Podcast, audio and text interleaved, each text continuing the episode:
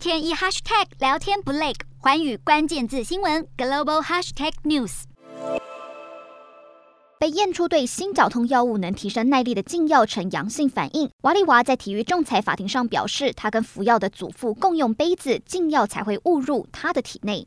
不过，体育仲裁法庭仍放行瓦利娃继续参赛。瓦利娃顺利参加十五号晚间六点登场的个人短曲项目，排名占据第一。瓦利娃表示，过去这几天对他而言非常难熬。不过，瓦利娃是否清白仍无法确认，之后仍然可能面临处罚。而体育仲裁法庭决定让瓦利娃继续出场，理由是维持禁赛会对他造成无法弥补的伤害。不过，此举点燃全世界体育选手和官员的怒火，认为十五岁的人不会独自犯下错误，让未成年使用禁药的。人应该被终身禁赛，而这起事件也让人再度关注俄国体坛使用禁药的情况。随着事件发酵，这也让国际媒体焦点从中国人权争议转向俄罗斯使用禁药。对此，美联社指出，一个多星期前，外国记者在北京冬奥每日简报会上，还在追问网球选手彭帅，中国政府如何对待维吾尔穆斯林以及防疫闭环系统有没有效。现在，他们把火力几乎全部集中在瓦利娃和俄罗斯的禁药丑闻上。美国专家表示，由于奥运让国际社会有适当机会调查与广泛报道主办国，在这一起案件中，有一起丑闻能让中国摆脱注意力，有利于中国当局。